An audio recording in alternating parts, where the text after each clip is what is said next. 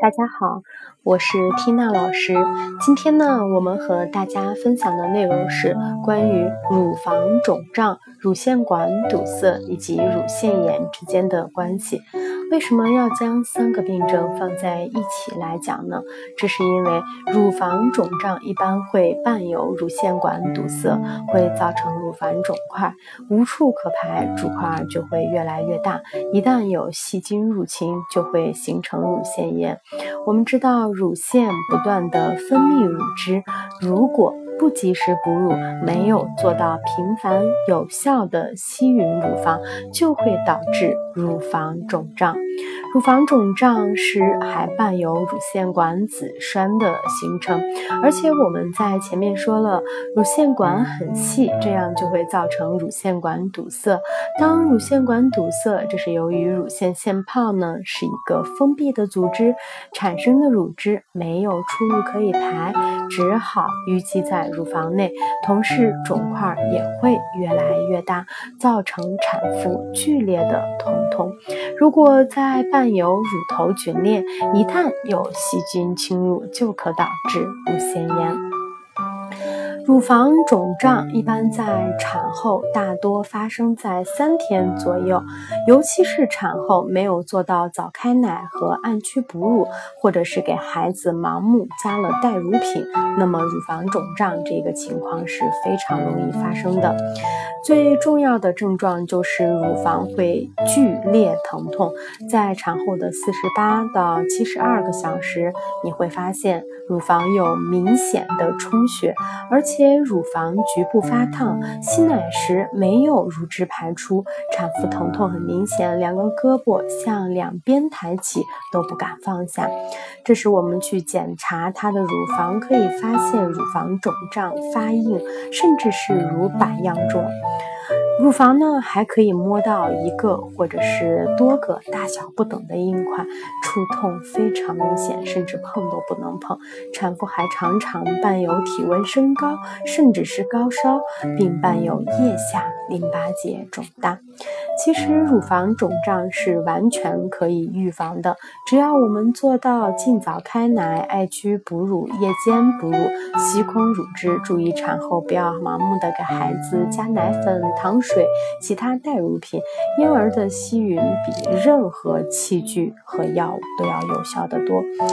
那么，如果我们已经发生了乳房肿胀，该怎么做呢？首先，第一步呢，我们应该知道乳房按摩。和吸奶是解决乳房肿胀和乳腺管堵塞非常有效的方法。按摩呢，可以改善乳房的充血，加快局部血液循环，并加速泌乳。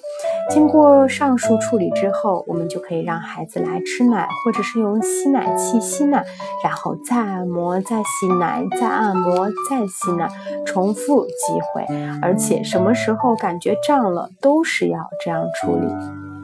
在处理乳腺管堵塞，常常需要按摩、吸奶，反复多次才能解决问题，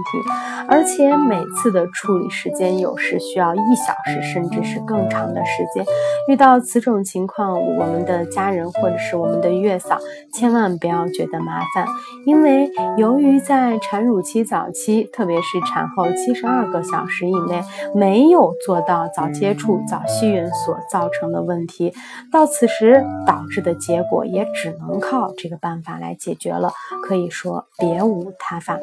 在这里我们要注意一点，就是在产后早期，也就是生产后的第二天出现的乳房肿胀问题，此时一般不用热敷的方法，因为热敷会加重乳房的充血和产妇疼痛，可以直接按摩和吸奶。如果疼痛严重，可以用冷敷或者是冰。敷的方法，这样可以起到镇痛的效果。孩子在吃奶时，或者是我们在使用吸奶器时，要先吃乳房肿胀一侧的，因为此时孩子的吸引力很强，利于乳腺管的通。乳头皲裂时，我们说过要先吃没有皲裂一侧的乳房。发生肿胀时，一定要佩戴非常合适的乳罩，可以改善乳房的血液循环，有助于预防乳房肿胀和减轻乳房肿胀带来的不适。那么，如果乳房肿胀和乳腺管堵塞，我们并没有采取及时的治疗的话，那么如果此时有细菌感染，那非常容易发生乳腺炎。乳腺炎的症状刚开始就是发热，乳房局部红肿。热疼，最后发炎的部位开始化脓，形成脓肿。乳腺炎的处理并不是我们家人或者是月嫂的工作范围呢，但是有几点我们应该注意，就是我们应该帮助产妇指导产妇做好乳房的日常护理工作，尽自己最大的努力来预防疾病的发生。乳腺炎的诊断是应该由医生来做，这是因为乳房肿胀、乳腺管堵塞和乳腺炎有很多相同的症状，